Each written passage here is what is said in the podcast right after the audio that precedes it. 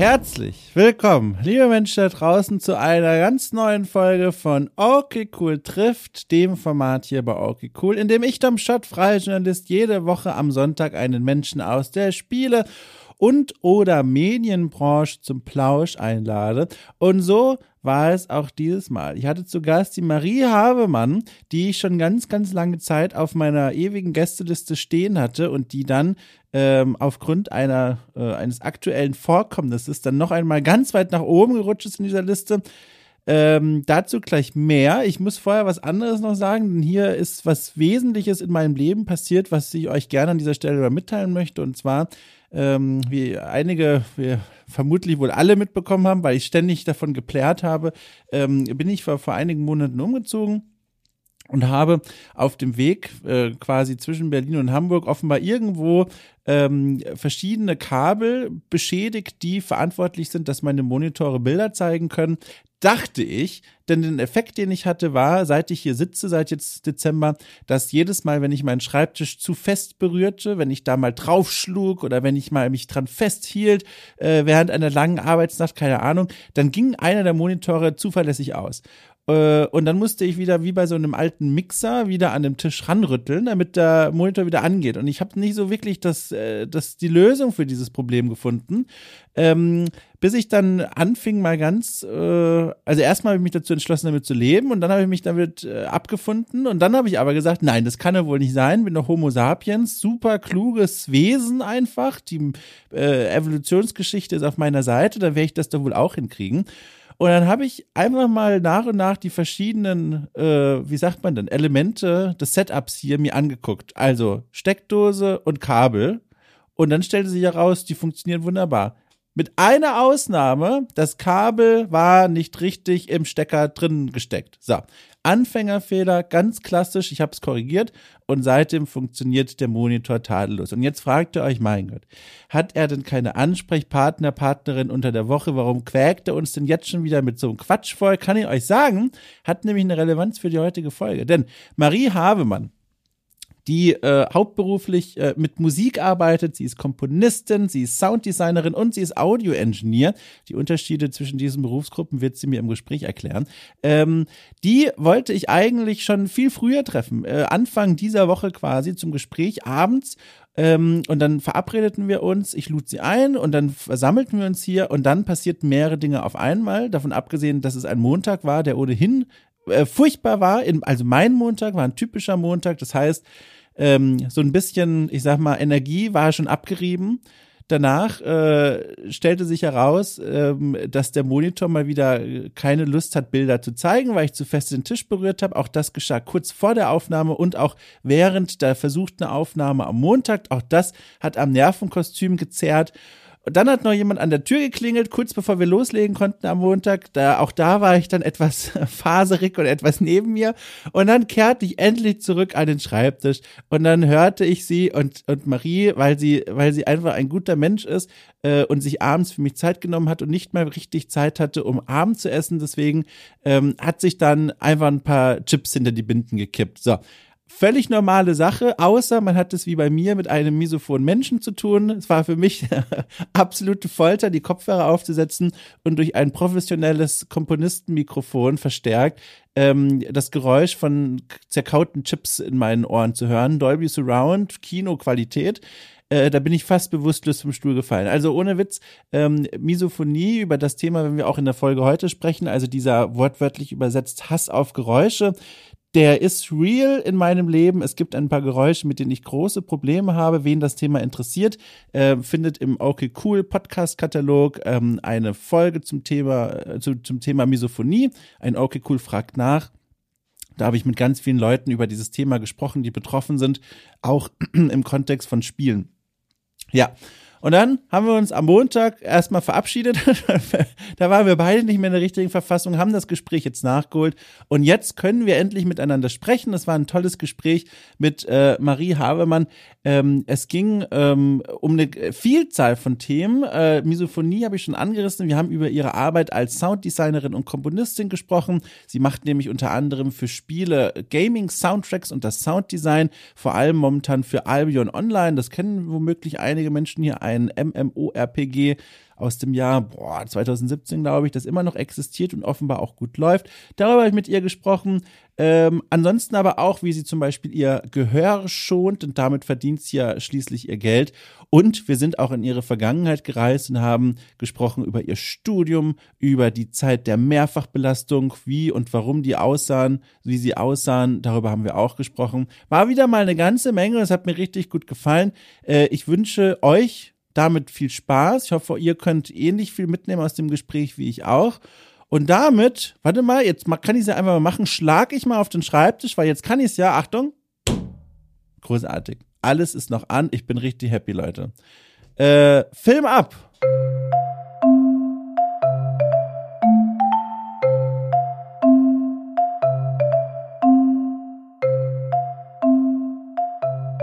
Als wir uns jetzt hier vor ein paar Tagen schon mal versucht haben zusammenzufinden, hatte ich ja schon in meiner kleinen Panik, während ich äh, ohnmächtig zu Boden rutschte, äh, ja gesagt, dass, äh, dass ich so ein, so ein Misophonie-Mensch bin. Also äh, du hattest ja gerade Chips gegessen und dann waren die mhm. auf meinen Kopfhörern und ich betone nochmal, das ist nichts, was du falsch gemacht hast, sondern das war mein Problem, dass ich so eine ja, misophone Reaktion auf ausgerechnet dieses Geräusch habe, das auf meinen beiden Kopfhörern dann drauf war. Völlig unerwartet. und da, das nahm ich so mit und dann dachte ich darüber noch eine Weile nach und dann fragte ich mich, ob du eigentlich gerade bei deinem Job schon mal irgendwie Erfahrungen mit diesem Thema Misophonie gesammelt hast. Also es, es tut mir sehr leid, dass ich das bei dir ausgelöst habe. Ähm, ich muss dazu sagen, das ist trotzdem auch mit meiner Schuld, ähm, weil ich habe hier relativ neu mir endlich mal ein richtig gutes Mikrofon geholt und es ist wirklich, es bildet ja. alles in so viel Detail ab. Ich habe das total unterschätzt. Ich habe zum Beispiel in der Testaufnahme vom letzten Mal, die wir ja. dann abgebrochen haben, ich habe dann noch mal reingehört, um zu gucken, ob der Pegel eigentlich gepasst hat und so, weil ich halt zum ersten Mal mit dem Mikro jetzt aufgenommen habe und das hat so wenig Eigenrauschen, dass ich auf der Aufnahme meinen Herzschlag gehört habe. Ja, nee. ja, wirklich. Und also du wirst es ja vielleicht sehen, wenn ich dir den Pfeil dann schicke, dass, ähm, also ich habe am Anfang gedacht, ist das irgendwie ein Problem mit der Sample Rate? Ist da irgendein elektronisches Gerät, was regelmäßig pulsiert? Und dann habe ich aber gemerkt, es wird nach der ersten Minute langsamer, weil ich halt durch dieses Warten darauf, dass der Call losgeht, war ich natürlich nervös und habe halt wirklich, man hört mein Herz schlagen auf dem, auf dem Signal so. Das ist ja, ja, der Knaller. Ja, ich habe das gemerkt. Ich habe mich gefühlt, als wäre ich in eine Chipstüte gefallen. Ja, wirklich. Ich, ich, war ja auch gar nicht so nah dran. Ich habe echt eigentlich ein Kopfstück weggedreht und das, dann, dass du dann meintest, es ist so laut, dachte ich so krass. Ich habe das total unterschätzt, wie viel das Mikro mitnimmt. Ja, und wie laut aber, es ist. Aber wie oh. gesagt, diese Schuld äh, äh, bunkere ich komplett auf mir. Das war aber auch Mist. Also, das war so ein Tag, weißt du, ja, ich habe es ja schon äh, vorhin gesagt, da kam so viel zusammen. Das war so ein Montag, da wachst du schon auf und denkst, nee, heute wird's aber minus fünf an Spaß. Und dann, dann war es ja auch so. Und dann dieser Müll mit dem Monitor. Also, ich habe das jetzt gelöst mittlerweile. Da war es ja wirklich so, als wir noch gesprochen haben. Sobald ich diesen Schreibtisch hier bisschen fester berührt habe als ein sanftes Fingerablegen, dann ging der zweite Monitor aus. Und ich dachte, es liegt an irgendwelchen Steckern, die ich wegen des Umzugs kaputt gemacht habe. Also nicht wegen, sondern im Rahmen des Umzugs. Und dann stellte sich aber heraus, nee, es war einfach nur von meinem USB-Hub-Ding, wo ganz viele Kabel reinlaufen, war ein Stecker nicht richtig reingesteckt. Und deswegen ah. spreng der immer so ein bisschen raus und wieder rein. Und jetzt ist alles toll. Also du wirst es nicht hören, aber ich schlage seit 20 Minuten auf meinen Tisch, einfach nur, weil ich es jetzt kann kann. Ja. Was, was, ist denn das für ein Mikro jetzt eigentlich? Willst du das verraten? Jetzt wäre ich natürlich neugierig, weil das ist ja, also das ist ja, das klingt ja wunderbar. Ja, das ist ein Neumann TLM 103. Das ist doch so ein klassisches Studiomikro. Das kostet ah. so knapp 1000 Euro. Oh Gott. Ja, es ist halt eine andere Preiskategorie, als wahrscheinlich die meisten Leute für Podcasts investieren wollen. Ähm, ich habe mir das aber gekauft, weil ich auch für Geräuschaufnahmen, also Folies nennt man die Geräuschaufnahmen, die man macht mit dem Körper, zum Beispiel Fußschritte oder Kleidergeräusche. Ja. Und gerade die Geräusche, die ähm, ja so, so leise sind, wie zum Beispiel Kleiderrascheln, da brauchst du halt ein Mikrofon, was so wenig selber rauscht, dass du die Geräusche überhaupt abbilden kannst. Und ähm, ich wollte mir schon ewig dafür ein gescheites Mikro holen, habe das jetzt mal endlich mal letztes Jahr dann gekauft und ja, habe es jetzt einfach direkt auch für die Podcastaufnahme benutzt, weil mein mein normales Mikro, was ich sonst für Meetings und sowas benutze, seit neuestem brummt. Ich glaube, oh. weil die die oh. Buchse so ein bisschen ausgeleiert ist. genau, ja. Aber auf deine Misophonie-Frage habe ich ja, jetzt gar nicht ja. geantwortet. Ähm, ich kann das total gut verstehen, weil ich bin zum Beispiel jemand, der also ASMR-Videos sind ja auch so ein gutes Beispiel, woran man merken kann, ob man Misophonie hat. Ne? Mhm. Ähm, und ich kenne Leute, die das total toll finden, aber ich finde das extrem unangenehm. Also auch wenn Leute in Meetings so Schmatzgeräusche mit dem Mund haben oder dieses Mundklicken, weil man den Mund ständig auf und zu macht oder so. Oder selbst wenn mein, äh, mein Partner halt beim Atmen, also beim Schlafen ab und zu den Mund auf und zu macht und das so mit so einem, ja. mit so einem Klicken anfängt, macht mich das schon nervös. Also ich kann das verstehen, wenn man das also abstoßend findet oder wenn er das nervös macht so. Darf ich dich fragen, hast du Strategien gefunden, mit dieser Gefühlswelt umzugehen, die sich dann da auftut? Weil vielleicht für die Menschen, die jetzt äh, gar keine Berührung mit Misophonie bisher hatten, das Gefühl, was man da fühlt, also zumindest, ich kann jetzt nur für mich sprechen natürlich, aber ähm, das ist so vergleichbar mit so einer ganz tiefen Wut und Ungeduld, die sich dann da aufbäumt. Und ich weiß dann gar nicht genau, wohin mit diesem Gefühl. Also es ist einfach ein ganz unangenehmes Gefühl, von dem man auch schon weiß, es kommt aus einer, aus einer Ecke des Kopfes, die da eigentlich gar keine Berechtigung hat zu sein, also sich aufzuregen wegen äh, solchen Geräuschen, aber sie kommt. Und ich habe auch mal eine kleine Audioreportage hier, aber auch bei OK Cool gemacht über das Thema Misophonie und da habe ich auch mit anderen Betroffenen gesprochen und die haben eine ganz ähnliche Gefühlswelt beschrieben. Wie fühlt sich das denn für dich an? Mm, ich glaube, so Ganz dramatisch bin ich davon nicht betroffen bei mir. Also ich dachte am Anfang, dass das bei mir kommt, weil ich dadurch, dass ich auch Ton studiert habe und ähm, Originaltonschnitt und sowas für Filme und so gemacht habe. Und mhm. da hast du ja quasi den Originalton mit allem Dreck, der da so drin ist. Und das Erste, was du machst, ist das quasi rausschneiden oder mit ähm, bestimmten Tools versuchen rauszufischen, damit eben die ganze Aufnahme durchhörbarer wird und du dich auf die Sachen konzentrieren kannst, die wichtig sind, also die Sprache. Und ähm, Deswegen ist es bei mir so, wenn ich zum Beispiel so Mundschmatze höre, es gibt ja sogar Songs, wo die das manchmal drin lassen, ähm, ist das was, was mich total ablenkt, weil für mich ist das wie ein technischer Fehler, weil jemand seine Arbeit nie sauber gemacht hat quasi. Ah. Und so sehe ich das auch, in, wenn ich in Calls merke, Leute fummeln zum Beispiel viel an ihrem Mikro rum oder so, dann spreche ich das meistens auch relativ schnell an und sage halt, dass mich das, also dass das halt auch einfach sehr laut ist. So, das, das wissen die Leute ja meistens gar nicht oder machen das nicht mit Absicht. Und gerade so in Meetings essen oder sowas ist ja eigentlich auch so ein No-Go, weil das auch, mhm. das ist ja auch so ein, es ist ja fast schon übergriffig, weil du ja quasi am Ohr der Person isst. Das würdest ja. du im echten Leben ja auch nie machen, dass du so nah rankommst, wenn du isst. Ja. Ähm, deswegen, ja, ich weiß nicht, also ich glaube, so eine stark emotionale Reaktion habe ich darauf gar nicht, aber es ist, also ja, störend. Ich versuche es, wenn dann anzusprechen, das ist halt einfach und versuche es halt nüchtern zu erklären, weil ich glaube, niemand, niemand will ja jemanden so damit auf den Keks gehen und wenn man es vermeiden kann, also ich weiß nicht, aber der was, der, bitte, bitte, ja. Ja, weil du meinst, du, wenn du so eine starke Reaktion hast und in was für, also außer jetzt bei unserem Meeting letztens, wo ich das auch so sehr getriggert habe, weil ich noch nie fertig war mit Essen, als das Meeting losging. Ähm, hast du denn diese Fälle oft, dass du damit so konfrontiert wirst? Also diese Geräusche, die da bei mir so schwierig sind, also vor allem so ein unangenehmes Schmatzen und so ein, so ein, so ein lautes Knuspern, die sind ja leider Geräusche, die man, oh, oh und ein lautes ähm, Flüssigkeiten schlucken ist auch sowas. Ähm, das sind ja leider Geräusche, die durchaus den Alltag aus ausmachen können, wenn man so im öffentlichen Raum unterwegs ist oder auch zum Beispiel an Orten wie Kinos, natürlich der absolute Knaller. Da kommen ja all diese Dinge zusammen. Also mhm. so, so knuspernde Popcorn-Menschen und, und dann wird da eine Cola runtergetrunken und so. Und das sind Geräusche, also die, denen kann man kaum entgehen, wenn man sich nicht sein ganzes Leben in so eine kleine Höhle verstecken möchte. Und deswegen habe ich mir gedacht, okay, ich muss einen Weg finden, damit umzugehen. Auch schon vor langer Zeit habe ich mir das gedacht. Und dann habe ich mich dem so ausgesetzt. Also ich habe mich dem ausgesetzt an Tagen, wo ich wusste, okay, diesen Tag kannst du auch dann in den Eimer werfen, das ist in Ordnung. Du hast keine anderen Verpflichtungen mehr, außer das so ein bisschen zu üben oder zu trainieren.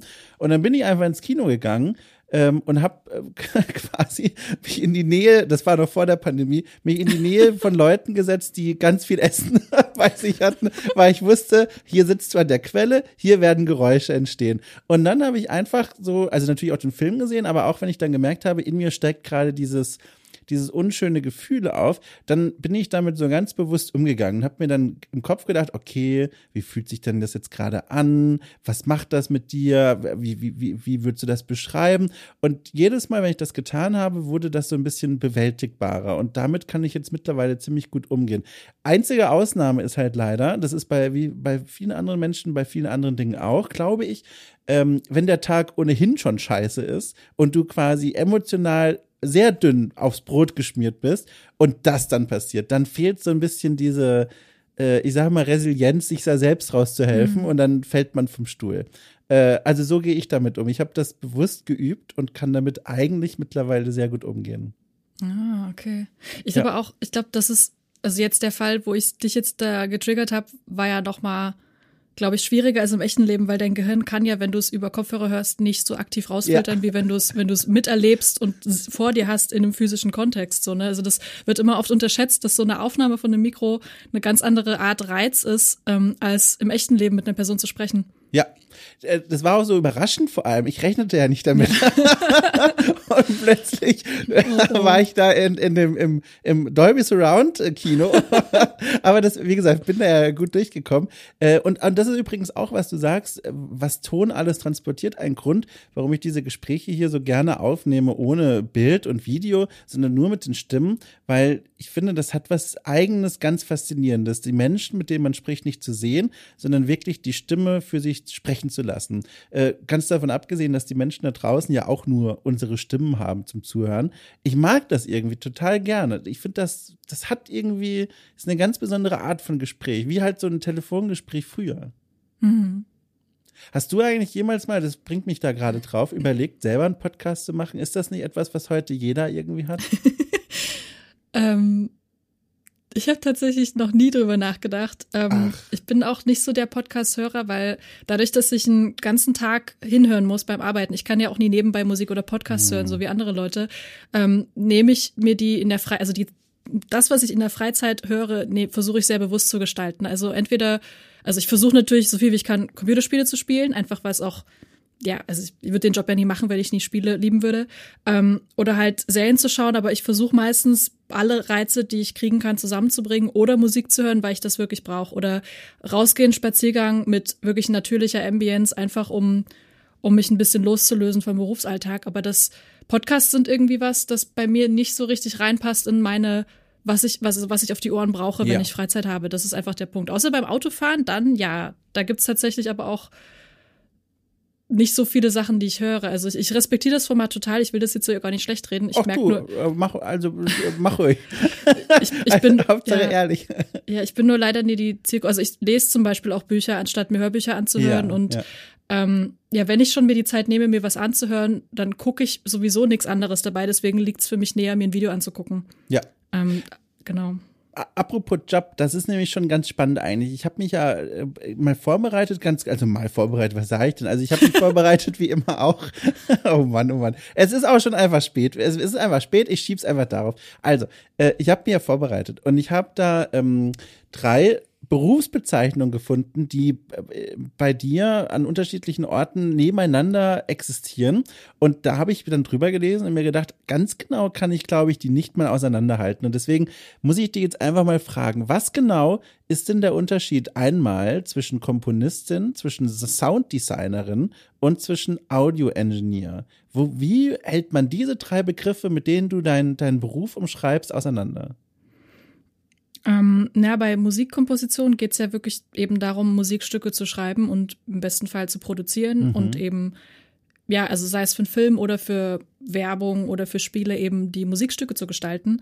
Sounddesign ist alles, was Audio ist, was nicht Musik ist, ähm, kann Voice Design sein, also zum Beispiel Sprache, kann ähm, Kleidergeräusche, Footsteps, ähm, oder halt auch so UI-Sounds zum Beispiel bei einem Spiel oder eben oh. Jingle, also so eine Art ähm, Sound Logos für Firmen bei Werbung. Das kann also mhm. alles in die Richtung ähm, ist mit Sounddesign abgedeckt und die beiden Sachen mache ich vor allem halt für Videospiele und da mache ich auch die Implementation und da fängt es dann schon an, in das Engineering zu gehen. Ähm, ich habe halt, bevor ich äh, Musik und Sound für Spiele gemacht habe, als Engineer gearbeitet und das war vor allem ähm, Tonaufnahmen und also eben, ich schreibe die Stücke nie selber, sondern ich nehme andere Leute auf und mische deren Material oder ich mm. mische eine Live-Show oder alles Mögliche in die Richtung eben, ja, kann das sein. Oder Tonstudiobetreuung habe ich auch eine Zeit lang gemacht, dass ich quasi die technische Seite betreut habe, wenn das Leute da in Ruhe aufnehmen können. Und das ist alles, was in Richtung Audio Engineering geht. Gibt sicherlich noch tausend Fälle, die ich gerade nie abgedeckt habe, aber ja, das sind so die,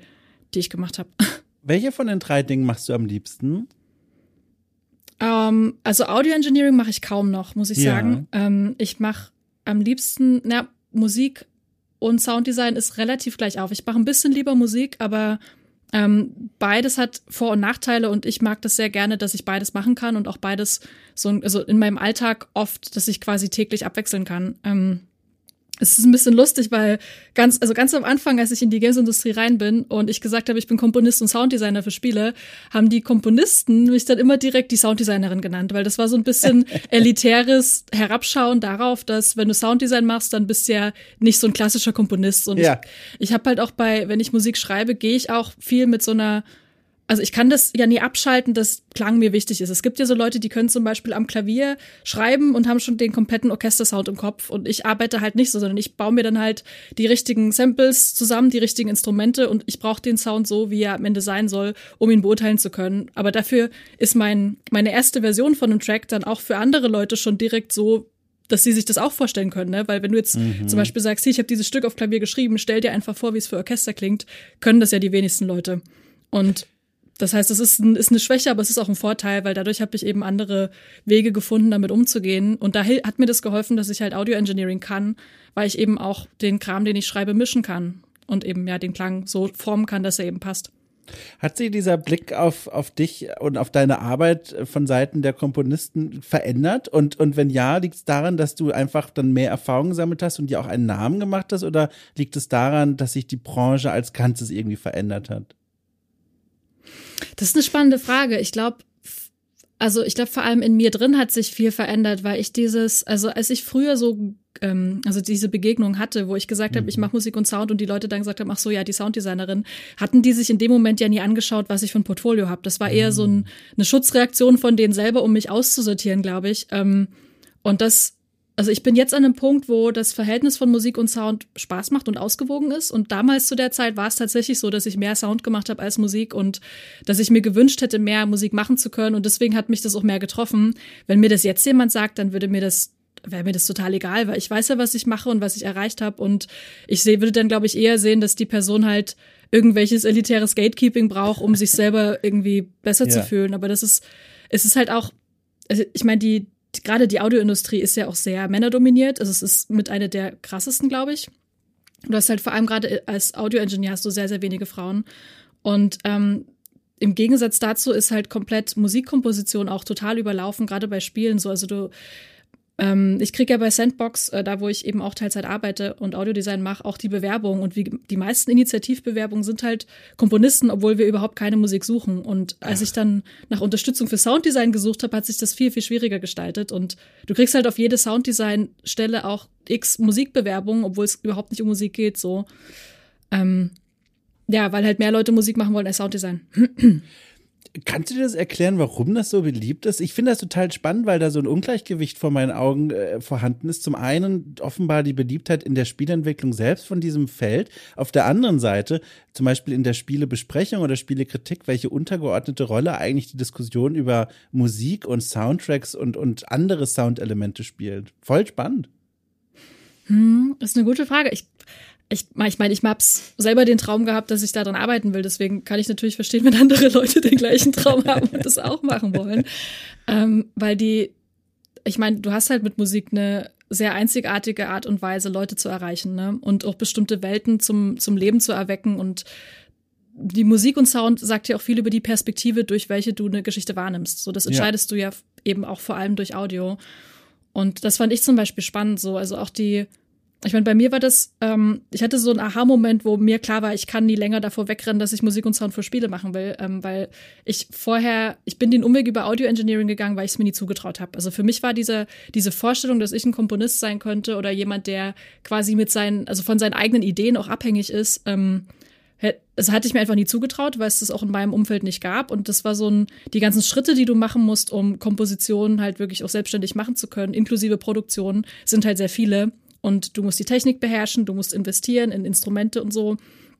Und du musst auch am besten ein Instrument spielen können, damit du eine gewisse Flexibilität hast. Das sind ja sehr mhm. viele Sachen, die man mitbringen muss. Und ähm, ja, Jetzt habe ich den Faden verloren. Ich, ich habe ihn, ich habe ihn, ich bin nachgelaufen, ich habe den Faden aufgesammelt. Und zwar, äh, du wolltest also langsam den, auf den Punkt hinaus, der übrigens super spannend ist, warum du dann eines so. Tages gemerkt hast, nee, also weglaufen geht nicht mehr, ich muss jetzt in diese Richtung gehen. Ah, genau, genau. Ich hatte Engineering gelernt, weil ich dachte, ich will zumindest in Musik irgendwie arbeiten können, aber lieber in was, sag ich mal, handwerklich sicherem, ne? Also quasi mit der Musik anderer ah. Leute. Ähm, ja, wenn ich die mische, wenn ich die aufnehme, dann bin ich nie von meinen Ideen abhängig und ich muss nie ich muss mich nie als Künstler sehen können, um, um Engineer zu sein. Und habe das auch eine Zeit lang gemacht, habe aber dann auch gemerkt, wenn ich mit Bands gearbeitet habe, ähm, dass ich halt, ich habe die immer beneidet. So, ich habe den Job gerne gemacht, aber ich habe die Leute beneidet und das war so der erste Indikator, dass das keine Dauerlösung ist. Plus, dass natürlich jede Selbstständigkeit in jeder Branche natürlich viel, also viel extra Arbeit mit sich bringt, mit ja. Self-Advertisement, mit Kundenakquise und diesem ganzen Kram. Und wenn du dann nie dafür brennst, wofür machst du es dann, ne? Und genau, deswegen habe ich dann, also diese Zweifel waren dann schon da, ob das das Richtige ist, aber dann kam der, der, ähm, die Wii-Version von Skyward Sword von Zelda raus. Ähm, oh. Und die mit dieser 25 Jahre Anniversary Soundtrack Edition, wo die ein paar Themes und Medleys ähm, mit Orchester aufgenommen hatten. Und ich hatte die CD einfach eingelegt mal. Es war also ein paar ich weiß nicht, nicht, nicht direkt zum Release, ein bisschen später. Und ich habe halt wirklich eine halbe Stunde während das lief einfach geheult. So, ich konnte nie wirklich sagen, was jetzt gerade yeah. passiert, aber es hat so viele verschiedene Gefühle hochgeholt. Halt eben das, die Erinnerung an das selber Spielen von damals, wie die Situation, in der man das als, als Kind gespielt hat. Und das alles kam irgendwie so zusammen und es hat in mir so viel ausgelöst, dass ich halt gecheckt habe, okay, ich, ich, ich würde das gerne machen, weil dieses, dieses Gefühl von Verbundenheit und Dazugehören, was halt auch Videospiele bei mir als Kind auch erzeugt haben, das ist ja also es hat ja, also dieses Gefühl, da gibt's Menschen, die kreieren eine Welt, in der ich mich so zu Hause fühle. Es hat, gibt ja auch so ein Gefühl von Belonging, ne? Und ja. dann dieser Gedanke, dass das drückt so viel aus, ohne darüber sprechen zu müssen, dass das würde ich halt auch gerne mehr können. Ich würde halt, ich wollte halt den Leuten das Gleiche auslösen, was das Zelda eben bei mir ausgelöst hat. Und eben auch einen Rückzugsort schaffen für Leute, die meine Musik als ihren Rückzugsort annehmen wollen. So, das war, glaube ich, das, was dann so Klick gemacht hat und wo ich dann auch gesagt habe, okay, ich mache das jetzt. Und ich will auch nie nur Musik machen, ähm, sondern ähm, Sounddesign hatte ich eben studiert zu der Zeit auch mit. Sonst hätte ich das, glaube ich, gar nicht so auf dem Schirm gehabt. Und habe aber, ja, also ich fand das alles spannend, das ganze Konzept von wegen, ich will nie nur Musik machen für Spiele, ich will auch wissen, wie sie eingebaut wird und wie ich Konzepte entwickeln kann für ein Spiel. Also wie, wie kreiere ich quasi das komplette Audio für diese Welt, die was mit Menschen macht, was eben Videospiele mit mir machen. Das war so ein bisschen der, die Story dahinter. Also völlig spannend. Ich, ich, hab, ich bin da auch nur am Kopfnicken beim Zuhören. Vor allem auch, wenn du erzählst nochmal, und ich glaube, das ist uns allen irgendwie auch unterbewusst zumindest klar, wie viel in Musik transportiert wird und wie die auch hängen bleiben kann. Ich habe letztens, wo die eingeladen von Paul Kautz, Grüße gehen raus, weil er zuhört, der hat einen eigenen Podcast, äh, na klar, Game Not Over heißt der, und da hat er mich eingeladen zu einem Format, das heißt Mein alter Liebling, und da erzählen seine Gäste von alten Spielen, die sie eine ganze Weile lang begleitet haben, gerne auch aus der Kindheit. Und da habe ich von einem Spiel erzählt, Dungeon Siege heißt das. Kennst du das zufällig? Nee, sagt mir nichts. Äh, und 99 äh, Prozent der Menschen würden das auch sagen, völlig zu Recht, weil es ist aus dem Jahr 2002 ein völlig, also vergessenes äh, Rollenspiel, also isometrisch, ganz klassisch, Heldengruppe, Orks, Böse, Zauberer, bla bla bla. Und das habe ich damals total geil gefunden und gespielt und gespielt und gespielt und habe dann in Vorbereitung auf diese Folge nochmal ganz kurz reingeschaut. Und du, als, die, als ich dann reingespielt habe, die erste Minute, da legt dieser, das, das, das, oh Gott, jetzt muss ich das richtige Wort nehmen, weil du kennst dich damit ja aus. Also das, das Main-Theme des Spiels ging los in den ersten Minuten und du, ich habe dieses Main-Theme, das Spiel erschien 2002, glaube ich, oder 2001, 2001 oder 2002. Ich habe das 20 Jahre lang nicht mehr gehört und konnte sofort mitsingen. Also ich kann nicht singen, aber ich konnte mitsingen. Und das war der Knaller. Da wurde mir mal wieder vor Augen geführt, wie das hier in solche Dinge abspeichert, ey. Also wirklich. Hm, das ist ja auch das, der, sag mal, der Vorteil oder auch der, ja, das Besondere bei Spielen, dass du die Musik ja nie wie bei einem Film einmal hörst und dann vielleicht, ja. wenn du dir einen Soundtrack holst, sondern du ballerst dir das Main-Theme ja bestimmt, keine Ahnung, je nachdem, wie oft du das Spiel angemacht hast, hundertmal rein, so, ne? Das heißt, die, ja. du merkst es dir einfach auch schon alleine durch die Häufigkeit, wie du es gehört hast und das wäre, Du wärst ja ein Unmensch, wenn das dann nichts mit dir machen würde, wenn das nach 20 Jahren wieder kommt.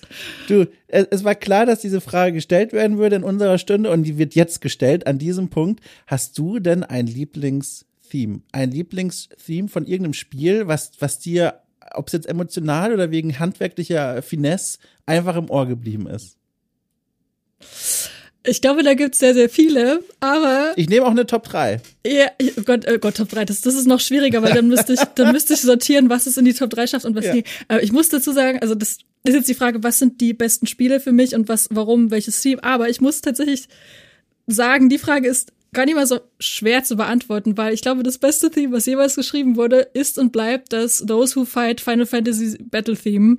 Und gerade mit dem 7er Remake, wo die das in x Varianten umgesetzt haben, vor allem als Squat-Version, also wo du quasi im Gym squattest und dann gibt's halt so eine Elektro-Version davon.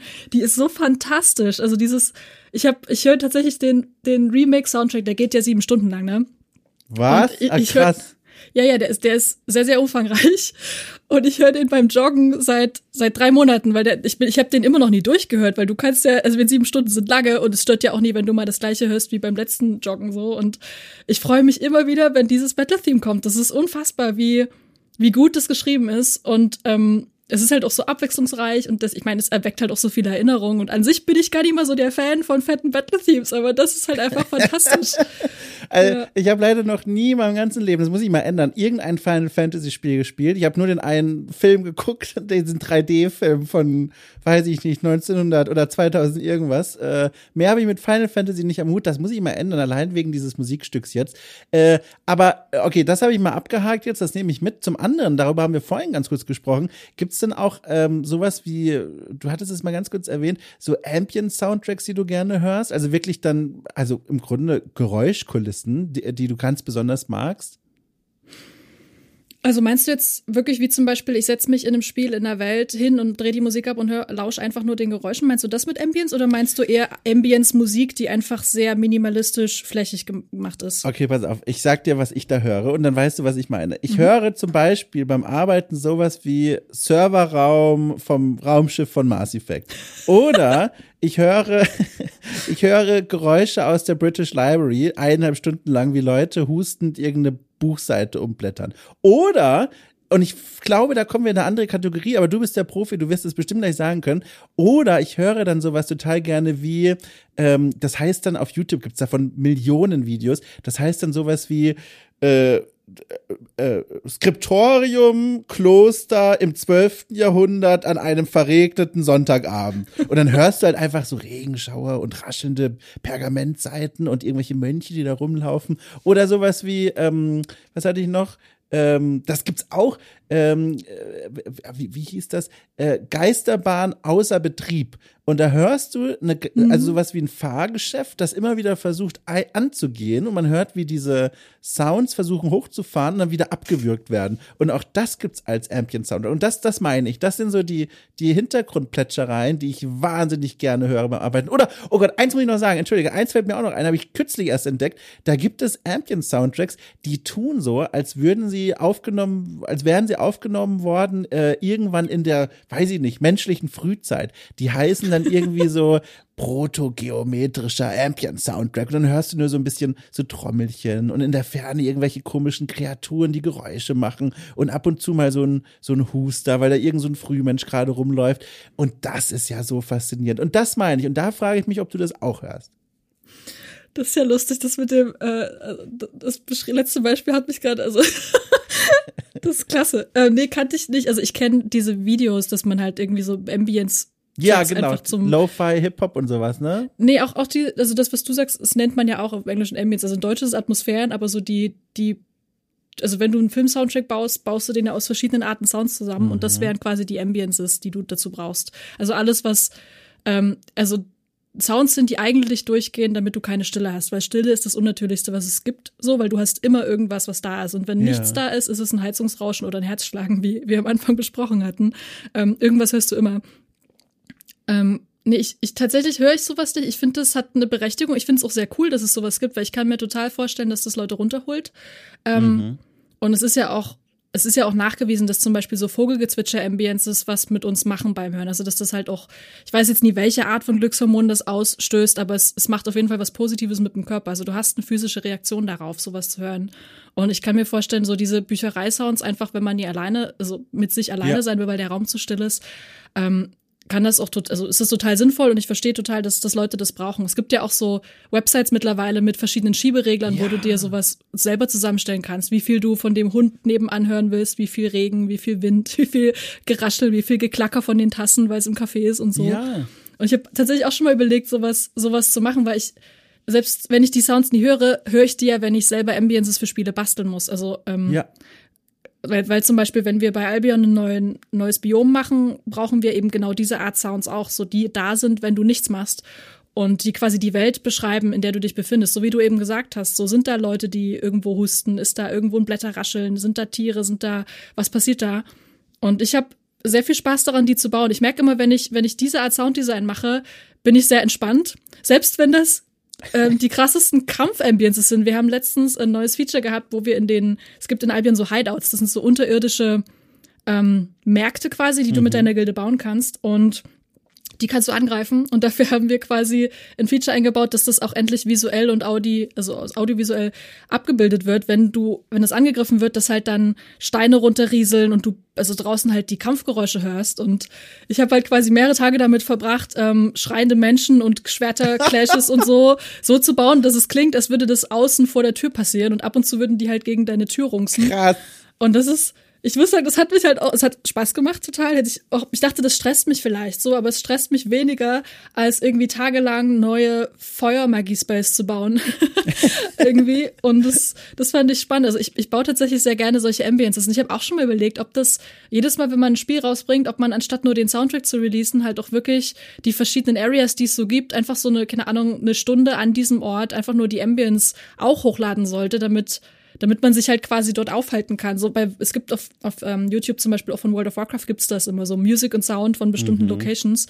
Und ich dachte eigentlich nur für Sound, also Gibt's das, gibt's da überhaupt einen Abnehmer für? Finden Leute das interessant? Weil ich habe halt auch Spaß dran, sowas zu bauen. So, ich glaube, ich wäre dann, wir sollten einen Deal machen. So, du sagst mir, was du haben willst und ich baue dir das. Du bitte, also, also, also ich bin da voll an Bord. Also ich finde das fantastisch. Diese Schieberegler, Apps oder oder Internet-Applikationen, äh, ich habe auch keine Ahnung, was ich da gerade sage, aber du weißt, was ich meine. Diese mhm. Schieberegler-Sachen, die kenne ich auch. Die habe ich vor allem zu Beginn der Pandemie beim ersten Lockdown benutzt, um mir da meine Cafés zusammenzubasteln. Da richtig schön, hatte ich auch ganz schöne Momente, weil man, wie du gesagt hast, man kann sich ja dann auch so bei diesen verschiedenen Tools dann nicht nur Geräuschkulisse zusammenbasteln, Vogelgezwitscher, ähm, sondern da waren auch so Sachen dabei wie also was man ja noch erwarten könnte, Menschengequatsche so im Hintergrund, einfach so, so Smalltalk. Aber mhm. man konnte auch zum Beispiel eine Espressomaschine einstellen, mhm. die ab und zu benutzt wird. Und ich habe mir das dann erst alles so eingestellt, wie ich es aus dem Café kenne und hatte dann wirklich die Momente, wo ich konzentriert gearbeitet habe und dann ging diese Espressomaschine an, die ich selbst eingestellt habe, dachte ich mir so, mein Gott, wirklich? Wer bestellt denn jetzt hier ein Espresso? Und das war wirklich eine Reaktion wie im echten Café. Äh, und das fand ich, also das fand ich ganz toll. Und ich hatte auch, Hast du mal Gothic 1 gespielt? Kennst du das zufällig? Ich hab's tatsächlich nie gespielt. Also es ist ein bisschen peinlich, weil ich kenne Kai Rosenkranz ja auch, aber ich habe nie Gothic gespielt. Nee. Ich hab's jetzt auch kürzlich erst nachgeholt. Kennst du das dann so ein bisschen? Also wenn ich dir zum Beispiel erzähle, das ist auch so bekannt dafür, dass da die ganzen NPCs, die da rumlaufen, so ein bisschen auch eine eigene Schnauze haben. Hast du, bist du damit vertraut oder ist das, ist das ganz Neuland? Hm, kenne ich mich sehr wenig damit aus. Also. Okay, pass auf, weil das ist ja. nämlich, äh, das muss ich kurz erzählen, das passt so gut dazu. Also Gothic 1, hier Fantasy-Rollenspiel, blub, blub, blub. Und das Besondere an diesem Spiel ist, dass dort so eine richtige Ruhrpottschnauze gesprochen wird. Also die Leute pöbeln dich regelmäßig an. äh, wenn du, wenn du auf NPCs stößt und denen im Weg stehst, dann quatschen die dich an und machen dich echt doof von der Seite an. Und äh, also auch schon uraltes Spiel, über 20 Jahre. Aber ich fand das so, also sowas hatte ich noch nicht erlebt in dem Spiel. Und ich habe das nachgeholt jetzt hier auch bei okay, cool. Und ähm, war davon völlig begeistert. Und da gab es einen Moment, da saß ich dann hier und habe aus dem Spiel rausgetappt, während ich da auf einem Marktplatz rumstand irgendwo, um mir Notizen zu machen. Aber das Spiel lief weiter, weil ich nur rausgetappt bin. Und dann rempelte mich quasi in mich hinein, lief irgend so eine patrouillierende Wache und dann sagte der zu mir so, äh, was willst denn du? Und dann super erschrocken, ich, ich umgeguckt, wo bin ich gerade, gemerkt, das ist im Spiel, das ich hier minimiert habe, bin reingetappt, bin einen Schritt zurückgegangen und dann sagt der NPC, während er mir vorbeiläuft, hätte ja auch die Fresse polieren können. Und das war so, also so ein Spiel ist das. Ich war gelacht, schallend. Ich kann dir nur raten, wenn du mal irgendwann die Muße hast, allein dafür lohnt sich. Also alleine sich so ein bisschen von diesen NPCs beleidigen zu lassen, das kriegst du heute in keinem anderen Spiel mehr. Klingt auf jeden Fall spannend, der muss ich mal angucken. Ja, aber diese Ämpchen-Soundtracks, wenn ich es dann also richtig rausgenommen, äh, mitgenommen habe, Privatvergnügen hören, ist das nicht für dich. Du, du, du nutzt das nicht aktiv, äh, wenn es mal möglich ist, beim, weiß ich nicht, beim Joggen oder so, äh, ähm, oder beim Spazierengehen, um dich so selbst musikalisch zu begleiten. Musikalisch begleiten doch, aber also also wenn, wenn du jetzt wirklich diese, diese Soundscapes ja. einfach meinst, nee, die tatsächlich, also ich, ich könnte es mir vorstellen, wenn der Tag mehr Stunden hätte, dass ich dann irgendwann an den Punkt komme oder beim Malen oder sowas irgendwie, das, oder beim Schreiben, dass ich sowas anmache, aber ich bin tatsächlich auch also ich bin gerne in Ruhe nach der Arbeit, einfach weil ich meine Ohren die ganze Zeit aktiv benutze. Ja, ja. Und deswegen so dieses Musik anmachen, um, oder nee, sagen wir Sounds anmachen, um mich runterzuholen, das, das ist bei mir nie, weil ich genieße ja. auch wirklich absolute Stille. Ich habe auch wenn, also, ne, also wenn ich sehr unter Stress stand, also es gab eine lange Zeit, wo ich eigentlich permanent Überstunden gemacht habe und auch die Wochenende mal gearbeitet habe. Und da war es auch so, dass ich extrem ähm, also gestresst war dadurch, wenn mein Umgebungsgeräusch in Ruhezeiten sehr laut war. Also zum Beispiel, wenn das Nachbarskind gerade seine Haftbefehlphase hatte und die Eltern nicht da oh. sind, an einem Wochenende, wo ich halt total ausgebrannt war und ich halt wirklich nur zwischen meinen Arbeitspausen mal ins Wohnzimmer bin und dann kam halt da diese Haftbefehlmucke durch die Wand, ähm, hat mich das halt, also ich habe das richtig physisch gemerkt, dass mich das stresst. Und jetzt, wo ich ein bisschen mehr darauf achte, dass ich eben auch keine Überstunden mache, ähm, ist, hat sich das beruhigt, da stört mich das zumindest nicht mehr.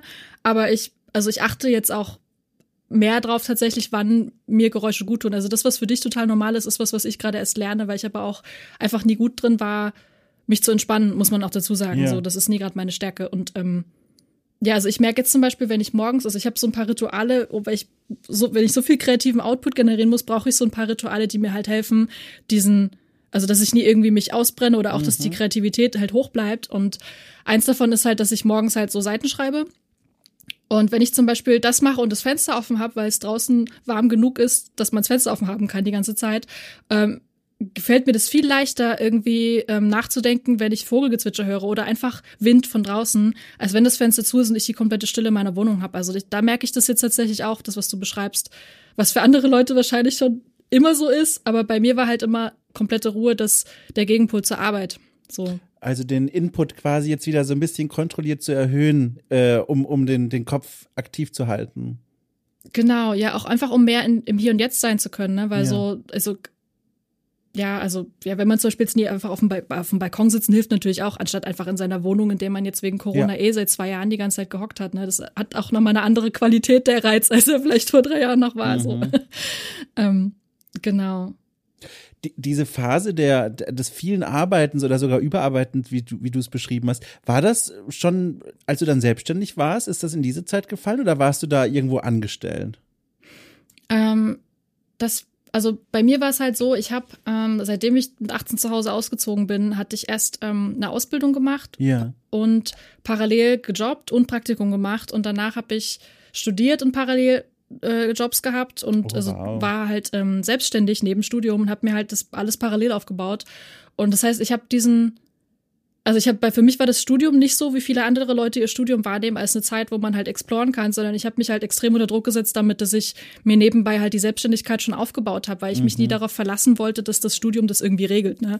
Weil so diese Vorstellung, wenn du dein Studium abgeschlossen hast, wirst du schon Jobs finden, so da habe ich halt nie dran geglaubt ähm, und habe mir das halt parallel aufgebaut. Das hat auch funktioniert. Also ich konnte ich habe am Ende meines Studiums ja schon Vollzeit in Games gearbeitet, weil ich eben parallel die ganze Zeit schon Projekte hatte. Ähm, aber das war halt dann auch so, dass ich jetzt erst, also ich hatte immer mal so Phasen, wo ich gemerkt habe, okay, das ist nie gesund, dass ich die komplette Zeit am Wochenende arbeite. Das kann, nie, kann keine Dauerlösung mhm. sein. Und man merkt ja auch, es geht auf die kreativen Akkus. Du kannst die die ganze Zeit ausatmen, du musst auch mal einatmen und so, ne? Und, ähm, und es ist halt, es ist immer so ein bisschen gependelt. Und dann immer, wenn sich eine Bedingung geändert hat, habe ich die, ich hatte immer die Tendenz, mehr zu arbeiten, als gesund ist, einfach weil ich es gewöhnt war. Und ich habe jetzt tatsächlich erst seit Januar, dass ich das wirklich rigoros beschränke. Also, dass ich sage, ich mache 40 Stunden die Woche und dann ist gut, nicht mehr, nicht weniger. Oder gut, außer ab und zu weniger und Feiertage sind. Feiertage sind jetzt auch meine absolute Freizeit.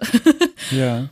Und ich merke halt, dass mir das extrem gut tut. Aber das ist, ähm, ja, letztes Jahr war es halt, ich hatte das letztes Jahr schon okayer im Griff und dann kam diese Orchesteraufnahme für Albion rein und die war halt on top zu allem, was ich sowieso für die Updates schaffen musste und ich habe halt nebenbei auch mehrere Freelance-Projekte, die auch in der heißere Phase gingen in der Zeit und es, es ging halt einfach nicht. Ich musste es halt alles schaffen, weil mir alles gleichermaßen wichtig war und das, was hinten runtergekippt ist, war dann halt ich und meine Freizeit und das war eine Zeit lang okay, aber ich habe dann jetzt zwar am Ende letzten Jahres gemerkt, dass es ja, also das ist nee, das ist das funktioniert nie. ich finde das ja bemerkenswert. Das bedeutet ja, du hast viele Jahre lang quasi komplett an der Grenze quasi gearbeitet, oder? Wenn du jetzt wirklich erst im Januar so richtig diese Balance mal gefunden hast.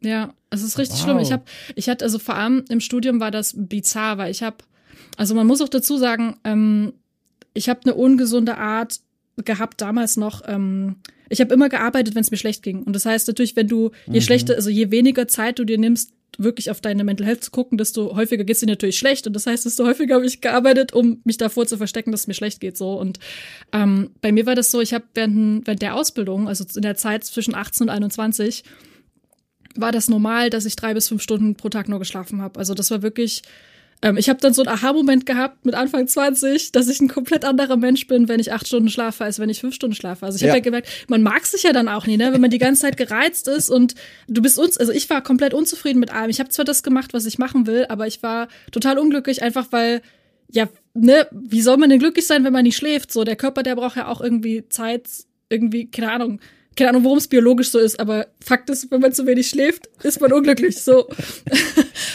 Und das habe ich total unterschätzt. So, ich hatte da so einen Aha-Moment und war so, oh wow, krass, ich bin echt ein ganz anderer Mensch, wenn ich acht Stunden schlafe. Ich bin, ich bin gar nie anstrengend, ich bin gar nie aggressiv, sondern also das, das sind ja. äußere Bedingungen, die das mit mir machen, die ich natürlich dann noch nie unter Kontrolle habe, weil ich nie aufpasse. so Und das hat so ein, das war die erste, der erste Aha-Moment, das hat aber dann ich brauchte halt quasi bis jetzt mit Anfang 30, dass ich checke, naja, du bist, du, dir geht's noch besser, wenn du auch die Wochenenden nicht arbeitest und dir geht's noch besser, wenn du nach acht Stunden aufhörst zu arbeiten. So.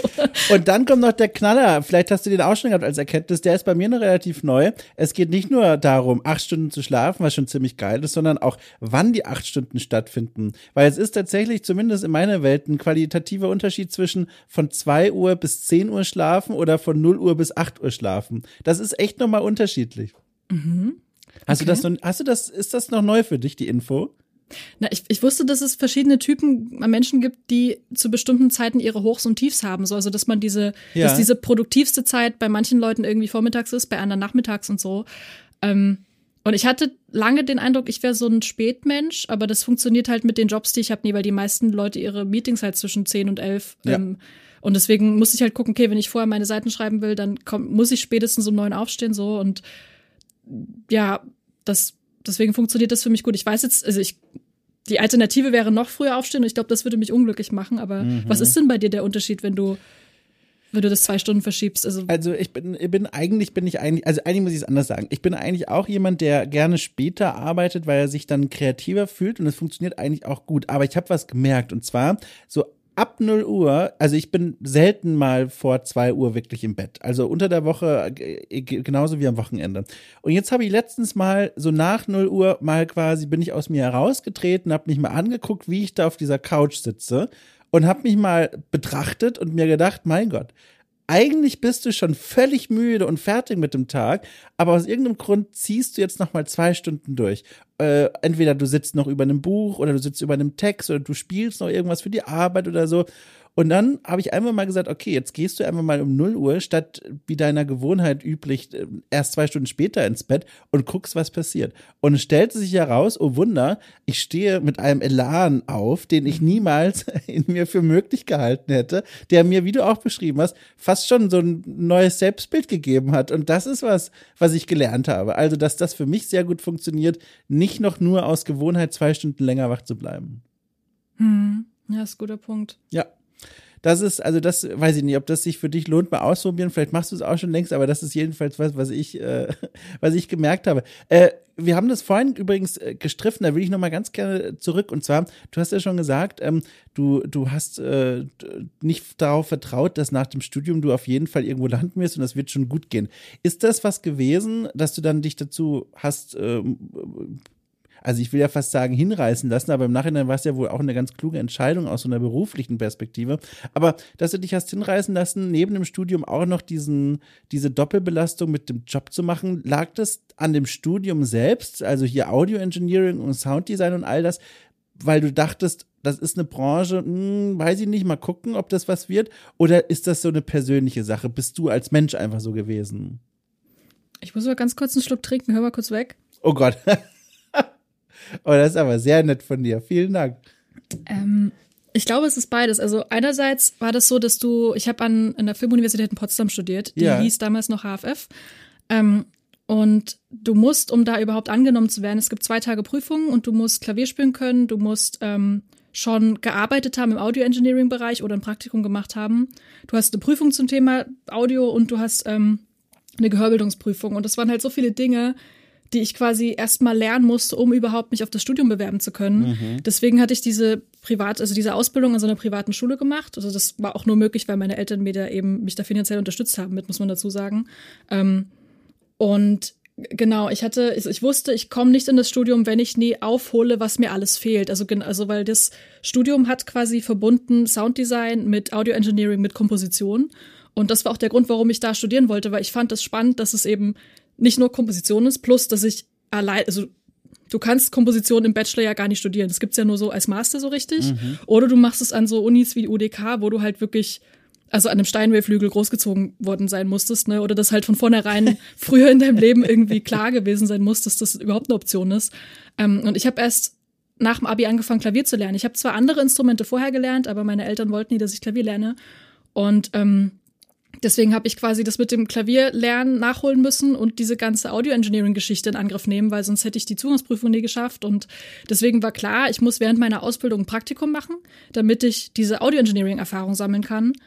Und ähm, parallel dazu habe ich in einer Anwaltskanzlei gejobbt, um Geld zu verdienen, weil ich, ähm, also ich habe zwar eben, wie gesagt, Unterstützung von meinen Eltern bekommen, aber die hat eben nie für alles gereicht und ich wollte mir halt auch die also du brauchst ja, um Audio überhaupt machen zu können, wenn du Sounddesign und Musik machst, eine ganze Menge Technik und eine ganze Menge Plugins. Ja. Und das Geld dafür musste irgendwo herkommen. Das heißt, ich habe halt diesen Job gehabt, damit ich mir Technik kaufen kann und dann eben das Praktikum, damit ich überhaupt das Studium machen kann und dann eben ja die Ausbildung, damit ich eben auch das lerne, was ich lernen will und überhaupt fürs Studium eine Option bin. Und ich habe dann am Ende der Ausbildung mich selbstständig gemeldet und konnte dann eben als Audioingenieur arbeiten und mir damit neue Sachen kaufen fürs Studium eben. Also es ging halt einfach so weiter. Ich habe äh, die ganze Zeit gehasselt, damit ich eben alles, also weil ich wollte mein, in meinem Studio zu Hause auch Sachen machen können, die ich eben, die ich für mich privat zur Erfüllung halt haben Ja. will, ne? Also weil also die Jobs, die du hast, die sind ja nie immer genau das, was du machen willst. Und ich hatte irgendwie darauf hingearbeitet, so viel wie möglich auch machen zu können. Und gerade für Spiele ist es ja so, du du willst ja alle Optionen haben. Wenn jetzt jemand zu dir kommt und sagt, hey, schreib was fürs Orchester, dann willst du, dann brauchst du die ganzen, ähm, die ganze Bandbreite an Plugins, um Orchester realistisch abbilden zu können. Und wenn da jemand kommt und sagt, ja, ich brauche irgendwie einen Rock-Track, dann brauchst du eben auch dafür bestimmte virtuelle Instrumente oder du kannst Gitarre spielen und brauchst eine Gitarre mit ne, und Plugins, damit du die richtige Zerre hast und so und das alles so. Ich habe, das war halt immer so ein Riesending an Sachen, die ich ähm, ja also wo, also wo ich halt immer konstant rein investiert habe, damit ich irgendwie besser ausgestattet bin. Wow. Und ähm, das ist auch jetzt noch so. Jetzt langsam kommt es so zur Ruhe, so weil ich jetzt tatsächlich an einem Punkt bin, wo mein Studio auch gut genug ausgestattet ist, dass ich eigentlich alles machen kann, was jetzt, was jemand auf mich drauf wirft. Und selbst wenn ich nie alles hätte, könnte ich es mir jetzt auch holen. So, also jetzt bin ich in einer gesunden Position. Aber das war halt am Anfang nicht so. Das liegt aber auch jetzt so rückwirkend, muss ich sagen, daran, einmal, dass ich halt diese, diese Mentalität, dass man sich knechten muss, absolut drin hatte. Also, dass, dass das Leben was ist, was Spaß machen soll, war lange nie eine Option für mich. Also für mich war irgendwie alles irgendwie ein Kampf so und deswegen war das auch normal, dass Sachen schwierig sind und das, das zu reflektieren, also das musste ich erst mal lernen, bin ich ganz ehrlich. Also das ist, ähm, ich glaube, deswegen war ich teilweise halt auch ein schwieriger Mensch, weil ich natürlich diese Erwartungen ja nie nur an mich hatte, sondern auch an mein Umfeld. Und ähm, ja, jetzt halt deutlich entspannter bin als damals. Ähm, aber das, das kommt da beides zusammen. Ich glaube aber auch, dass es eben diese Kompetitivität, du weißt ja, wenn du Audio lernen willst, also ich zumindest damals, die, damals war das mit dem Internet ja noch nicht so wie heute. ähm, hätt, ich frage mich manchmal, wie wäre es denn gewesen, wenn ich gewusst hätte, wie kompetitiv dieses Feld ist, dass Ja. du eigentlich als Freelancer die ganze Zeit Werbung für dich machen musst. Ich hätte, also meine Eltern sind ja beide selbstständig als Zahnärzte so, deswegen da, aber die haben halt einen Job, der natürlich selbstverständlich gefragt ist, ein Stück weit, ne? Weil Ärzte brauchst du halt einfach. Klar. Und davon gibt's in seltensten Fällen zu viele.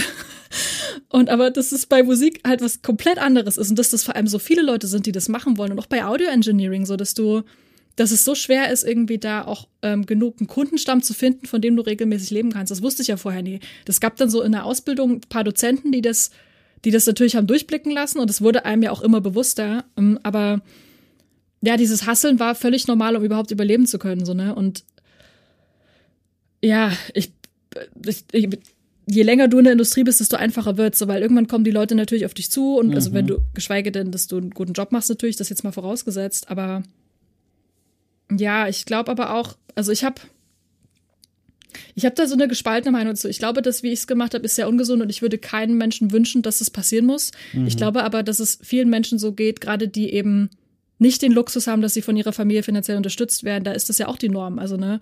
Und dass damit ja auch schon so ein Gatekeeping stattfindet eigentlich. So dass jemand diesen Weg, dass ich halt dann an die Uni gekommen bin, weil ich halt dann auch arbeiten konnte, um die Klavierstunden zu bezahlen, so, weil ich eben eine gewisse Unterstützung von meinen Eltern hatte. Das gibt viele Familien, wo die Eltern das eben nie machen können.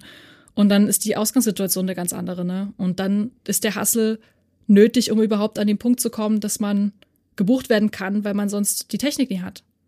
Gab es denn jemals einen Punkt irgendwie, wo du gesagt hast, so, also wenn es jetzt, also wenn noch eine doofe Sache passiert oder es noch mal einmal so anstrengend wird am nächsten Tag, dann mache ich doch was anderes. Gab es nicht mal einen Punkt, wo du dem Ausstieg ganz nah warst? Aber wenn ich dir so zuhöre, das sind ja eine ganze Menge Opfer, also sowohl gesundheitlich als auch zeitlich, die du da bringen musstest, Geld natürlich auch investiert. Gab es irgendwann mal einen Punkt, wo das, wo der Geduldsfaden quasi fast zum Reißen gespannt war? Nee, tatsächlich nicht. Also ich habe, ich frage mich häufiger, wie ist denn das, wenn ich irgendwann mal, also vorausgesetzt, dass ich nie mhm. an irgendwas früher sterbe und ich tatsächlich alt werde und die Erde dann noch so existiert, wie sie existiert, jetzt mal Best-Case-Szenario. ähm, ich habe mich auch gefragt, wie lange ist ein, also könnte ich den Job so, wie er jetzt ist, noch machen und was müsste sich ändern, damit das damit es geht. So, deswegen äh, gucke ich jetzt eben auch, dass ich keine Überstunden mehr mache, weil das ist natürlich kein Dauerzustand. So, man macht sich damit kaputt. So, und dass das mit Anfang 20 geht, heißt nie, dass es mit Anfang 50 noch geht. So, ja. und ähm, also ich denke da viel drüber nach und es kann natürlich sein, dass ich vielleicht irgendwann mal die Industrie wechsle, aber im Moment äh, gibt es noch so viel, was ich machen will und noch so viel, was ich was ich mir noch wünsche auszuprobieren und ähm, dass es im Moment noch nie greifbar ist. Plus, dass es halt, ich, ich war auch so ein Mensch, ich habe halt mit dem ganzen Hustle ja auch total Risiken gestreut, ne? Also mhm. ich habe als Audioingenieur so eine Bandbreite an Sachen gelernt und auch im Studium, dass ich selbst wenn ich jetzt merke, mir hängen vielleicht jetzt mal, das ist jetzt nicht der Fall, aber angenommen, ich würde denken, mir hängen Spiele zum Hals raus oder die Industrie, weil da gibt's ja viele Sachen, die schieflaufen, ähm, könnte ich sagen, ja, vielleicht editiere ich jetzt Hörbücher, vielleicht versuche ich irgendwie doch wieder in der Live-Technik einen Job zu finden. Also das Ding ist, das Gehör ist trainiert und die, Entschuldigung, die Skills hat man, also ja, ich, also ich denke zum Beispiel auch angenommen, ich würde mein Gehör verlieren, jetzt mal mhm. ganz, ganz blöd, mhm. dann, und ich könnte nie mehr komponieren, könnte ich mir total gut vorstellen, Coden zu lernen und eben für, zu versuchen, da einen Einstieg zu schaffen und quasi das ganze Netzwerk, was ich habe, quasi weiter zu nutzen. Also das, ja, also das ist eben so, das so versuche ich das irgendwie zu sehen, irgendwie. Machst du eigentlich jetzt, apropos, wenn du ansprichst, ich habe mir das hier auch aufgeschrieben als eine, finde ich, sehr spannende Frage. Machst du eigentlich was, um dein Gehör zu schützen oder zu schonen? Also ich stelle mir das, also ich darf eigentlich gar nicht drüber nachdenken, weil, also ich benutze ja meine Finger zum Arbeiten, aber das Gehör ist ja nochmal was anderes, finde ich, nochmal eine andere Kategorie. Ich stelle mir das wahnsinnig stressig vor, wenn ich mir vorstelle, ich hätte jetzt deinen Job und würde in der Fußgängerzone unterwegs sein und laufe an einer Baustelle plötzlich vorbei, wo jemand mit Presslufthammer arbeitet. Ich hätte sofort Angst, glaube ich, dass hier jetzt gerade gleich ein Schaden angerichtet werden könnte in meinem Ohr, das mir später das Arbeiten erschweren würde. Hast du solche Gedanken und, und wie schützt du dich da? Mm, es gab eine Zeit, da hat mich das mehr, hat mich das mehr verunsichert als jetzt. Ähm, ich habe mm, wie mache ich denn das jetzt mittlerweile? Ich, das, das, ich muss so ein bisschen ist ein Verhältnis setzen, weil ich die letzten zwei Jahre nie wirklich viel draußen war. Ne? Ja, stimmt. ähm, ja, also zum Beispiel Silvester habe ich mir angewöhnt gehabt, als man noch die Tage vor Silvester viel draußen war, dass ich einfach die ganze Zeit mit Gehörschutz rausgegangen bin. Einfach weil mhm. du ja mhm. doch mal Leute hast, die dir irgendwie einen Böller zwischen die Beine werfen. Ähm, und also da bin ich vorsichtig, aber ich habe ich hab auch schon drüber nachgedacht, mir jetzt, wenn angenommen, es gibt wieder die Zeit, wo ich mehr rausfahre. Es ist im Moment gerade unklar, inwiefern ich wie komplett im Homeoffice bleibe oder nicht. Mhm. Ähm, mir so ein paar geräuschreduzierende ähm, Ohrstöpsel zu holen. Es gibt ja welche, die einfach nur den Pegel runterdrehen. Ansonsten habe ich ja meistens, wenn ich draußen bin, eh meine meine Kopfhörer auf mit Geräuschunterdrückung. Ne? Das heißt, nie weil mich die Leute stören, mhm. sondern einfach weil ich eh Musik höre. Ähm, das heißt, dass ich so wirklich komplett ohne ohne was über die Ohren rausgehe, war eh selten, weil ich einfach immer Musik gehört habe draußen. Und ansonsten, ja, Silvester mit Gehörschutz und ich habe eine Berufsunfähigkeitsversicherung. Ja, ist wahrscheinlich essentiell in deinem Job. Ich weiß nicht, ich habe das einfach irgendwann mal abgeschlossen, weil ich dachte so, puh, also weil ich so eine, also mit diesem, dieser Risikostreuen Gedanke war bei mir sehr früh sehr doll da, einfach weil ich gemerkt, also nie, nie um Plan B zu haben, sondern einfach, weil ich ja ich auch immer so mit, mit anderen Jobs irgendwie mir geholfen habe. Als ich am Anfang noch nie so richtig komplett von ähm, Sound für Spiele, also Musik und Sound für Spiele leben konnte, habe ich ja auch viel als Engineer noch gearbeitet mhm. oder eben auch, ich habe auch mal mich in ganz kurze Zeit in der QR, äh, QA-Firma gearbeitet, weil ich mir dachte, dann bist du auch in Games dabei, du lernst nochmal Spiele aus einer anderen Perspektive kennen und so und ja, deswegen, also wahrscheinlich geht die Berufsunfähigkeitsversicherung daher so einfach für den Fall, dass ich mein Gehör verliere. Aber ich glaube, die ist, die ist gar nicht mal so hoch angesetzt. Ich glaube, leben könnte ich davon nie. Ja, ja. Also es ist für, fürs Gewissen vor allem, für, für, für die Beruhigung. Ja, dass man nie ganz angearscht ist, wenn es ja, passieren ja, sollte. Ja. Ich habe jetzt so zum Ende unseres Gesprächs nochmal so eine ganz grundlegende Frage. Die, ich habe, ich ahne so einen Teil zumindest der Antwort, aber es interessiert mich trotzdem noch sehr. Äh, du hast jetzt, finde ich, auch total anschaulich und, und auch also beeindruckend erklärt, was das eigentlich alles für Widerstände bedeutet, in diesem Berufsfeld zu arbeiten, vor allem in den Anfangstagen, was du da für eine Belastung hattest und was du da alles auf dich genommen hast. Und ich habe mir beim Zuhören die ganze Zeit die Frage gestellt, woher kommt eigentlich diese große Leidenschaft für dieses ganze Thema, diese ganze Arbeit mit Ton und Sounds? Du hattest schon erwähnt, du, du magst Videospiele natürlich sehr gerne, du, du bist in diesen Welten, sage ich mal, ein Stück weit bestimmt auch aufgewachsen. Ähm, aber was ist es jetzt wirklich, das dich da so durchgebracht hat? Also, woher kommt diese Faszination, diese Liebe zu diesem Thema? Erklär es mir, ich bin so gespannt. ich glaube, ganz ursprünglich, ähm, jetzt so rückblickend, aus dem, aus der Schwäche mit Worten verstanden zu werden, glaube ich. Also, weil mhm. ich ähm, schon immer Schwierigkeiten hatte, Sachen so auszudrücken, dass ich das Gefühl hatte, mein Gegenüber versteht mich oder diese Momente von wirklich dieser Connection mit meinem Gegenüber sehr, sehr selten in dieser Form hatte. Und ich, ähm, ich habe auch die Tendenz, wenn wenn ich merke, mein Gegenüber versteht mich nie, dass, es, dass mich das extrem frustriert und dass ich dann anfange, so zu übererklären. Und dann kommt so ein Wortschwall, der Leute förmlich erschlägt und teilweise auch als total aggressiv wahrgenommen werden kann, ne? weil Menge ja auch was mit einem macht so und, ähm, und Musik macht es nicht. Musik macht halt was mit dir und du musst für dich definieren oder du hast, du empfindest es einfach und es ist auch total schwer in Worte zu fassen für viele Leute, weil wir eben mhm. nicht drüber sprechen. Und das ist das Spannende irgendwie, was, was auch so, also ich habe gemerkt, wenn ich ähm, an Musik gearbeitet habe für Spiele und das erste Mal Musik an Kunden geschickt habe und auf das Feedback gewartet habe, war ich so unglaublich aufgeregt. Ich war so voll von Gefühlen, so von Nervosität. Es war noch krasser als verliebt sein, wirklich. Es war so, da ist einfach so viel immer passiert, weil es geht darum, verstehen die meine Idee, finden die gut, wie gehe ich damit um, wenn die das nie verstehen, was passiert jetzt? Es ist alles so, so viele Möglichkeiten und mittlerweile ist es hat sich das beruhigt so.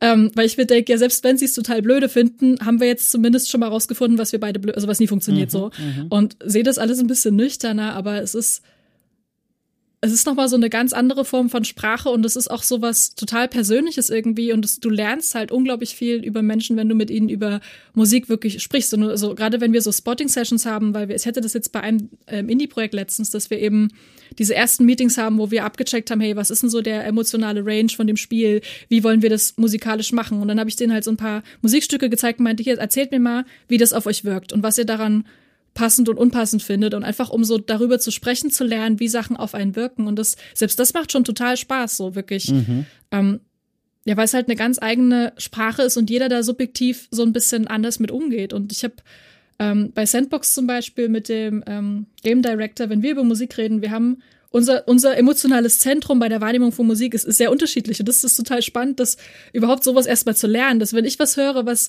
ich total dissonant finde, kann das für eine andere Person total harmonisch klingen. So. Und das ist einfach, ich finde es einfach spannend, so dass es so ein, so eine Linse ist, die irgendwie so tief zu unseren Emotionen spricht und trotzdem, ja, trotzdem ist es so subjektiv, obwohl es trotzdem auch so eine große Überschneidung gibt in der, also, ne, wenn man viele ja. Leute fragt, dass Sachen sich ähnlich anfühlen. Und das ich weiß nicht, vielleicht ist es auch dieses eben, wie ich schon meinte, mit Zelda, dieses Gefühl von Zugehörigkeit, dass man nochmal auf einer Ebene miteinander sich verbinden kann, die vorher einfach nie existiert hat oder vorher nie zur Debatte stand, so. Ja, und dann spielt halt eben äh, nochmal äh, bemerkenswerterweise die Kritik von Soundtracks und Musik und Sounddesign in Spielen, mhm. in Spielekritik halt also echt kaum eine Rolle. Und ich frage mich so ein bisschen, ich habe darüber noch nicht viel vorher nachgedacht, aber ich frage mich, woran das liegt. Das ist ja, also, hast du dafür einen Erklärungsansatz? Und vor allem ist es für dich als Künstlerin eigentlich frustrierend, dass dieser Aspekt von deiner Arbeit in diesen Gesprächen über Spiele eigentlich nur ganz, ganz, ganz selten und wenn dann so in speziellen Formaten erwähnt wird?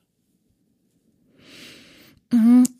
Also ich kann es nur aus der Perspektive vom Studium sagen. Da hieß es immer, wenn nicht über Audio geredet wird, ah. dann ist es, dann ist es gut. Ja. Weil, weil du eigentlich, also ne, es ist, wenn du es nicht spürst, ist es meistens gut gemacht. Dann hat es deine Erfahrung so unterstützt, dass es für dich natürlich sich angefühlt hat. Mhm. Und das ist mm. eigentlich immer das Ziel gewesen, ne? dass du, dass du es nie aktiv wahrnimmst, sondern dass es was mit dir macht. Und du merkst eigentlich gar nicht, dass es was mit dir gemacht hat, sondern du sagst einfach, boah, die Szene hat mich abgeholt. Und dann, klar, kann das so 50 Prozent, ich meine, wahrscheinlich lag es auch an einem guten Acting oder je nachdem, wie die Szene aufgebaut ist, dass die gut geschrieben ist. Aber es lag sicherlich auch daran, wie entschieden wurde, wie das ähm, auditiv untermalt ist alles. Aber ich weiß nicht, ich, ich bin da zwiegespalten. Auf der einen Seite habe ich immer so ein bisschen Angst, wenn dann doch mal Feedback eingeholt wird, dass dann so Sachen zum Vorschein kommen, die mir nie bewusst waren, so weil man yeah. hat ja selber blinde Flecken. Auf der anderen Seite war es bisher auch viel positiv. Bei Albion zum Beispiel gibt's eben jährlich eine Umfrage, wie die Spieler bestimmte Sachen im Spiel bewerten. Und da ist fieserweise die Frage dabei, wie die das Audio bewerten mit Sternen so. Und das hat tatsächlich jetzt im letzten Jahr nochmal deutlich, also das war eh schon grundsätzlich sehr positiv, was mich überrascht hat, ähm, weil wir ein sehr kleines Audio-Department haben. Ne? Also mhm. es hätte mich nie überrascht, wenn die Leute unzufrieden sind, einfach weil es so, so ein großes Spiel ist. Es kann passieren, dass ich Sachen übersehen habe einfach. Aber nee, die waren grundsätzlich letztes Jahr schon zufrieden, äh, das Jahr davor schon zufrieden und jetzt letztes Jahr nochmal deutlich zufriedener also wirklich irgendwie viele Sterne gegeben als positive Bewertung und ja. das hat sich dann doch extrem gut angefühlt, so dass das, also das, auch das, das Team eben diese Frage hervorgebracht hat, als wir drüber gesprochen haben und das, da ist mir auch aufgefallen, so weil man, man redet tatsächlich wenig drüber und in Meetings ähm, also man hat so Kollegen manchmal, die mittendrin, wenn man irgendwie spielt, sagen, ich spiele übrigens auch immer ohne Ton. Und du denkst halt so, ja, warum erzählst du mir das jetzt gerade so, ne? Einfach so, es wie sagen, hey, ich spiele mein Spiel immer auf den schlechtesten Grafikeinstellungen. Würde ich, würd ich da auch nicht, also wenn ich es machen würde, würde ich es nie von einem Artist sagen, ne? Und irgendwie, ich glaube, ich glaube, weil einfach Menschen sehr, sehr unsicher sind, wenn es darum geht, über Audio zu sprechen. Weil ich meine, die ja. Artikel, die, die um Soundtracks gehen, die sind teilweise auch also du merkst, die Leute strugglen. Ich weiß nicht, ob du diesen Artikel gelesen hast über die, über den Halo-Soundtrack, wo die Komponisten, nee. ähm, oh, da gibt's so einen so einen fancy Rechtsstreit gerade, ähm, wo es um die Rechte an der Musik geht und um äh, Royalties, die nicht gezahlt wurden und, Ach, und ganz, ganz fiese Schlammschlacht. Auf jeden Fall hat der Artikel, der darüber geschrieben hat, ähm, das, das Hauptthema von Halo als Dur Dur Dur geschrieben, also beschrieben. Und es ist halt auch so, du merkst, die Leute strugglen halt. Du hättest, ja, ja, ja. Und irgendwie als diese, diese, diese Chants halt, diese Chormelodie als, als Monk-Chant bezeichnet so. Mhm. Und du mhm. merkst halt, okay, den, da fehlt halt das Vokabular, weil man sich darüber nie unterhält. Also man sagt höchstens, hey, ich mag Musik, die, die keine Ahnung, die holt mich ab, aber du sagst nie, was daran magst du, was löst es in dir aus, darüber reden wir nie, weil wir generell schlecht sind, über Gefühle zu reden wahrscheinlich und Musik da so direkt mit ja. connected ist wahrscheinlich. Ja.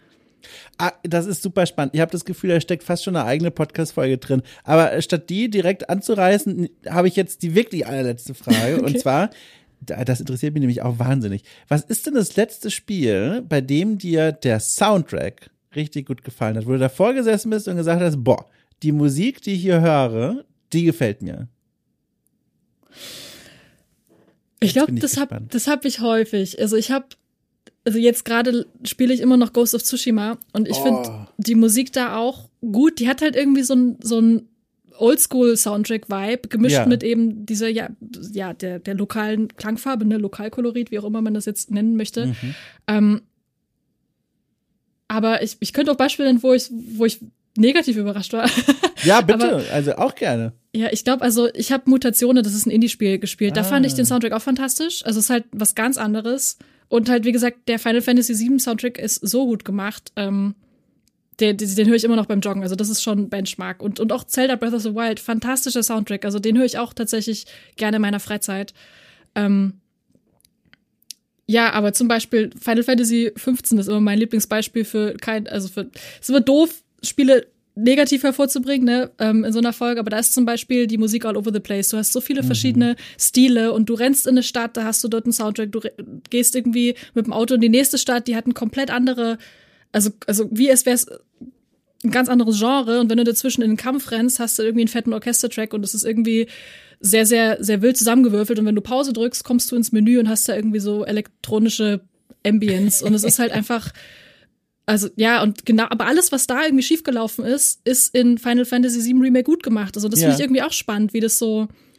Vielleicht braucht die auch verschiedene Versionen, wie sie damit eben, also die haben ja auch äh, diese Legacy, wie man erwartet, den Soundtrack präsentiert zu kriegen in Final Fantasy. Ne? Du kannst jetzt kein, kein Final Fantasy mit einer Open World machen und dann keine Stadtmusik haben, weil die Leute wünschen sich das ja auch, ne? weil die mhm. das so mhm. kennen aus den alten Spielen. Und wie verbindest du das jetzt mit den Erwartungen an ein neues Spiel? Und das ist halt bei Final Fantasy 15 nicht so gut gelungen. Ist trotzdem ein tolles Spiel. Ich habe es trotzdem komplett durchgespielt. ähm, aber ja, Final Fantasy 7 war nochmal deutlich besser. Also ja, also ich finde Breath of the Wild unglaublich guter Soundtrack, genauso Final Fantasy 7 Remake. Und auch so Indie-Spiele wie Mutationen sind echt, ja, simple Konzepte, aber total tolle Musik. Spielst du gerade Elden Ring zufällig? Nee, noch nicht. Ich weiß ah. auch nie, ob, ob ich mir das, also. Ja. Ich, also das Ding ist mit Souls-Spielen, ich, ich habe auch Bloodborne nie allzu lange gespielt, weil ich, ich mag so Spiele, wo ich mich so durchschnetzeln kann und wo ich auch mich ja. wirklich mal dumm anstellen kann und das ist natürlich ein schwieriger ja. Anspruch bei dem Spiel. genau.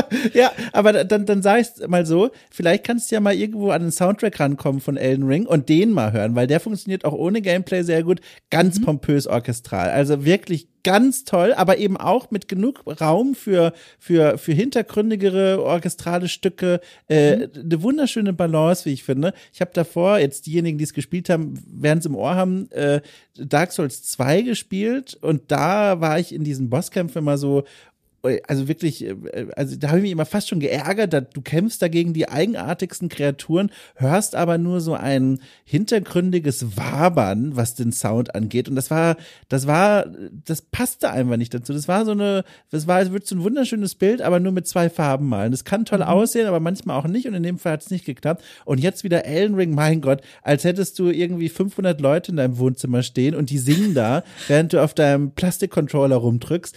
Also fantastisch. Also das kann ich dir nur ans Herz legen. Äh, toller Soundtrack zu einem echt spannenden Spiel.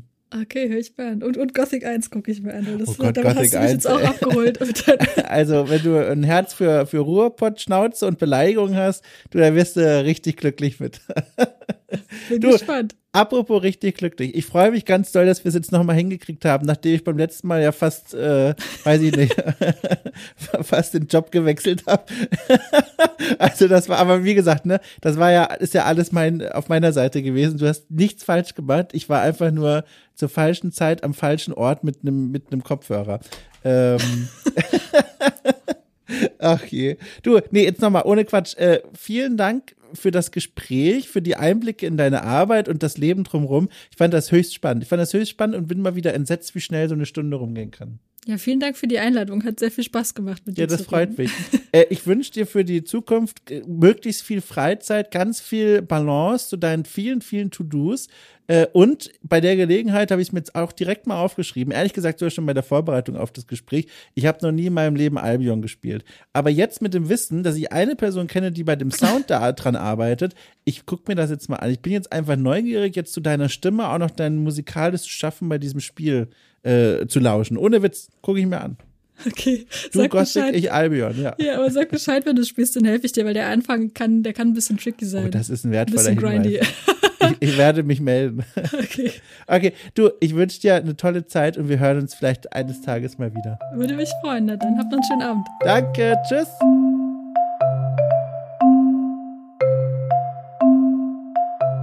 So, das war's. Das war mein Gespräch mit Marie Habemann. Hat mir wahnsinnige Freude äh, bereitet. Und jetzt fällt mir übrigens gerade erst auf, ihr Nachname hat tatsächlich Ähnlichkeit mit einer meiner liebsten Rüstungssets aus Dark Souls, Havels Rüstung, aber das nur am Rande. Mein Gott, ich spiele zu viele Videospiele, ich weiß nicht, ich brauche Urlaub.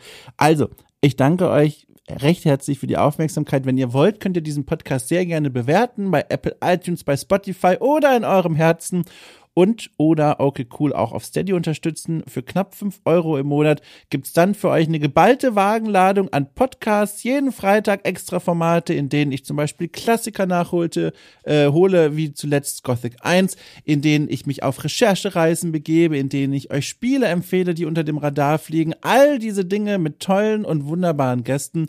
Guckt's euch mal an, vielleicht ist was für euch dabei. Und ansonsten wünsche ich euch eine schöne Woche mal wieder. Passt auf euch auf und dann hören wir uns in ein paar Tagen wieder.